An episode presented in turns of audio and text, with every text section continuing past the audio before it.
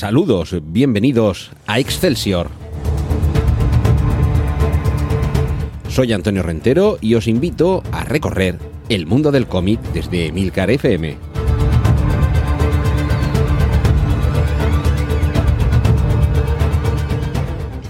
Saludos, bienvenidos una vez más a este podcast en el que en Emilcar FM tratamos temas relacionados con las viñetas, desde editoriales, autores, colecciones o en este caso personajes. Un personaje como Garfield que lleva entre nosotros desde junio del año 1978 y cuyo autor es eh, alguien yo creo que muy querido para muchos como es Jim Davis, aunque yo creo que le ha pasado un poco puede haber pasado a Charles Schultz con Snoopy, que al final termina siendo un autor de un único personaje, aunque haya tenido otros, y de una creación que, bueno, quizá eh, supera y trasciende al propio creador.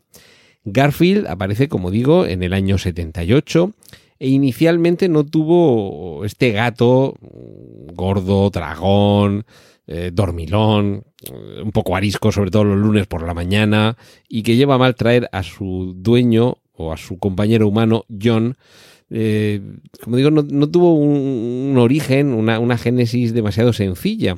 De hecho, al principio, John Davis eh, analizó un poquito el, mercado de los cómics, de las tiras cómicas.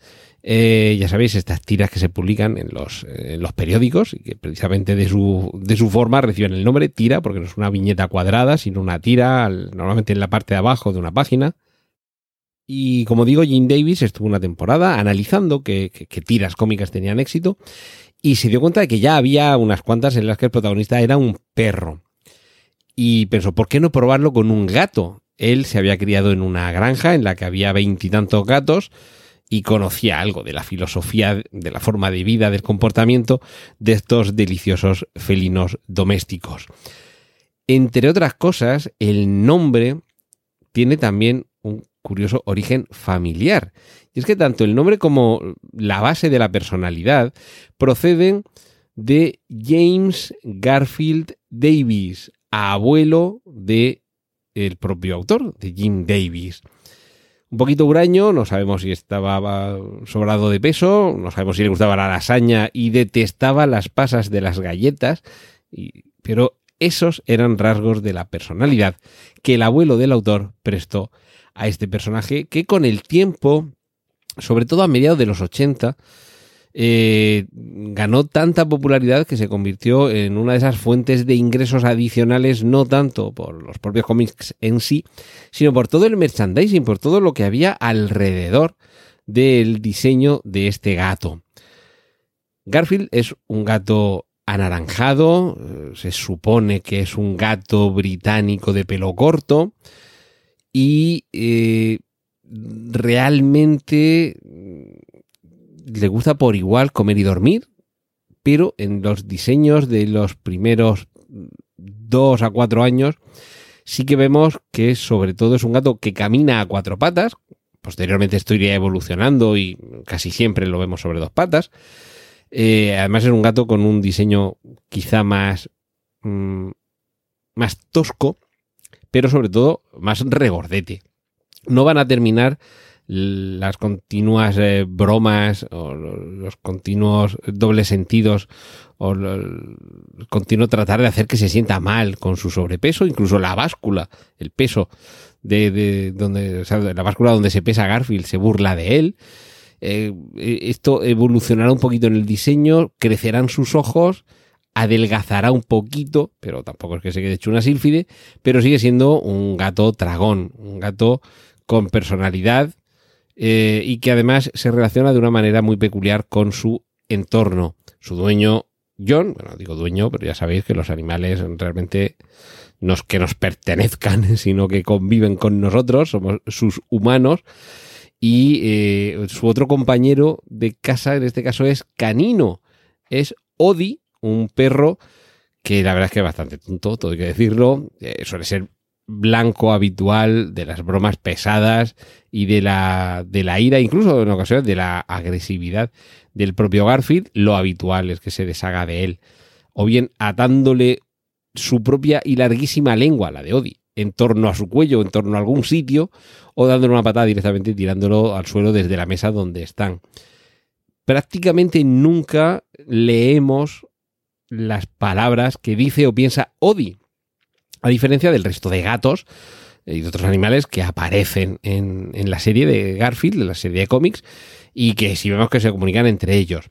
Lo curioso del caso es que Garfield es muy comunicativo, su dueño eh, John, John Arbuckle, también es muy comunicativo, pero entre ellos la comunicación no es verbal. Es decir, son monólogos, eh, digamos, desconectados, que solo para el lector tienen eh, ese sentido de la comunicación, en el que hay un emisor y un receptor y se intercambia el mensaje de unos a otros.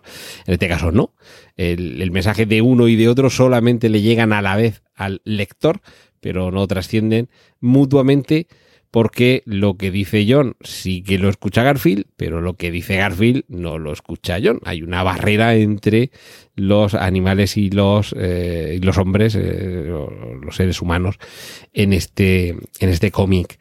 Eh, junto a estos personajes habría que citar otra pareja mítica, que es la que compone la doctora Liz Wilson, la veterinaria Garfield, y Arlene. Son los eh, es una, gatita y serían los intereses románticos respectivos de las dos eh, parejas de protagonistas. El humano John Arbuckle está coladísimo por la veterinaria. Spoiler, sale mal, siempre que hay alguna cita sale mal, sobre todo, porque Garfield se empeña en ir a la cita y siempre termina arruinándola. El propio John es también bastante torpe y se basta y se sobra el solo para arruinarla. Pero si además tienes ayuda extra de Garfield, todo sale todavía peor. Y Arlene es la única gatita, por no decir el único ser vivo que nos hace pensar que Garfield alberga sentimientos, porque es que se le cae la baba con ella.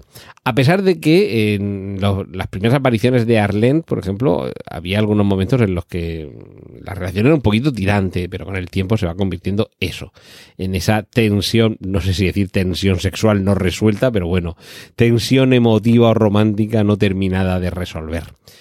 Las eh, tiras de Garfield desde el principio tuvieron muchísimo éxito ya sabéis, lo explicamos en el capítulo correspondiente, las tiras sindicadas, eh, lo que se entiende en Estados Unidos por sindicatos de propiedad intelectual no tiene nada que ver con lo que entendemos aquí en España o en Europa por sindicatos profesionales. Es simplemente una publicación que se replica, eh, mejor dicho, un contenido que se replica en distintas publicaciones por todo lo largo y ancho del país. Puede ser cadenas televisivas y series de dibujos animados, por ejemplo, o una tira o unas viñetas que se publican en periódicos de todo el país. Pues bien, desde el principio, una de estas agencias eh, colocó en un buen número de periódicos las tiras de Garfield y únicamente hubo un periódico, el Chicago Sun Times, si no recuerdo mal, que eh, publicó unas cuantas eh, tiras y enseguida lo retiró de la circulación, no, le convencía el personaje pero se ve que hubo tanta gente que mandó cartas al periódico en protesta de por qué ha desaparecido este personaje tan gracioso que no tardaron en recuperarlo y ya a partir de ahí y desde, ya digo, desde sus inicios en el verano del 78 más de 40 periódicos de todo Estados Unidos comenzaron a publicar sus tiras que, bueno, terminaron, por supuesto, publicándose en todo el mundo, en periódicos dominicales, suplementos, eh, sobre todo suplementos infantiles, hay que reconocerlo, y por supuesto los álbumes, que seguramente es la forma en la que aquí en España, en su momento, ya digo, mediados de los años 80, es cuando comenzamos a conocerlo. Eh, mientras eh, grabo esto tengo, no al alcance la mano porque si lo toco me salgo de, del foco de grabación del micro, pero vamos, los tengo aquí los 30, y creo que 37, 30, sí, creo que 37 tomos de Garfield de la colección regular. Luego hay otros con los especiales, con las, eh, las tiras, no las diarias, sino las dominicales y algún otro librito más. Pero bueno, pues hay aquí casi medio centenar de cómics en los que las viñetas, las tiras originales de Garfield están eh, recogidas.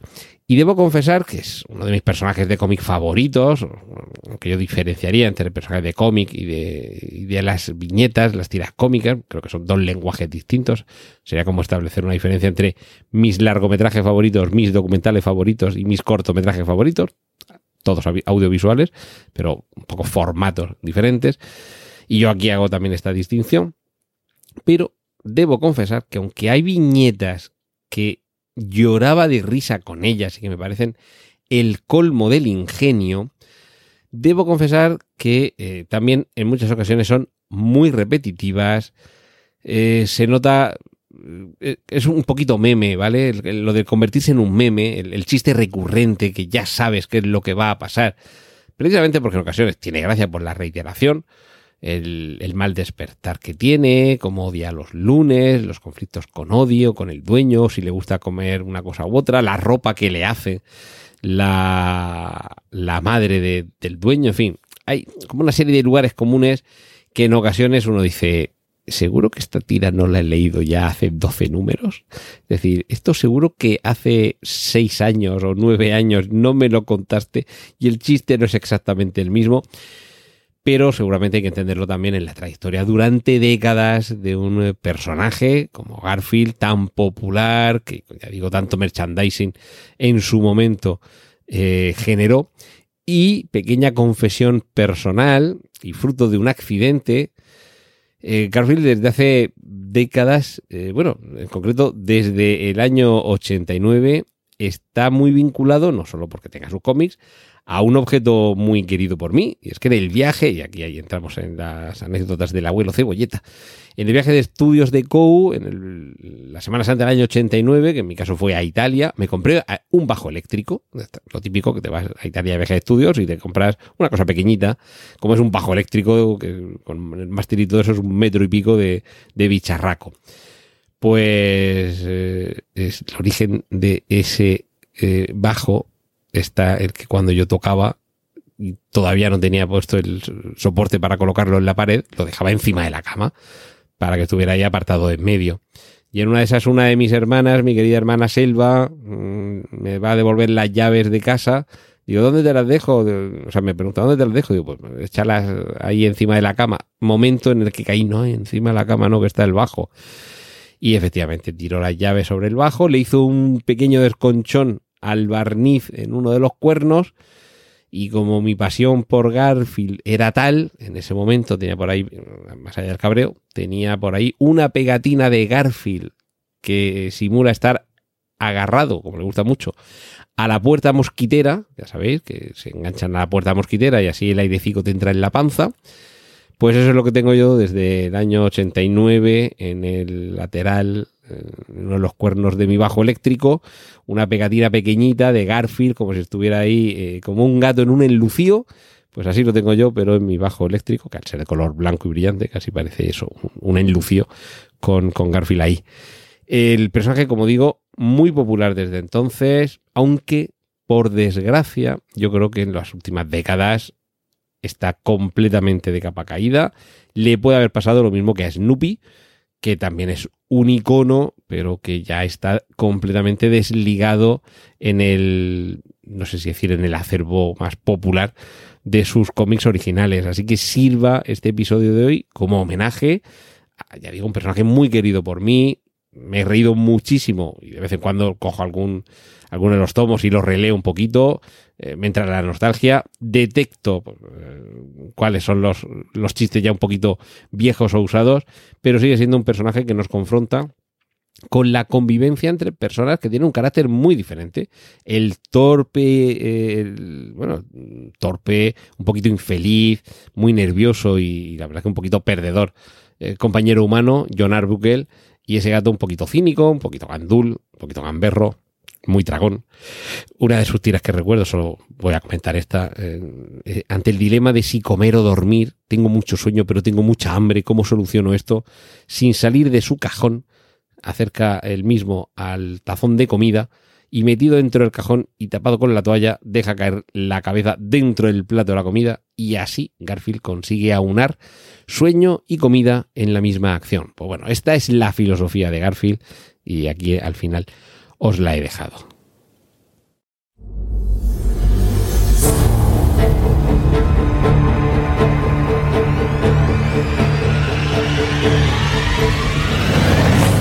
Has escuchado Excelsior, un podcast sobre cómics de Antonio Rentero para Emilcar FM. Puedes contactar con nosotros y escuchar más episodios en emilcar.fm barra Excelsior.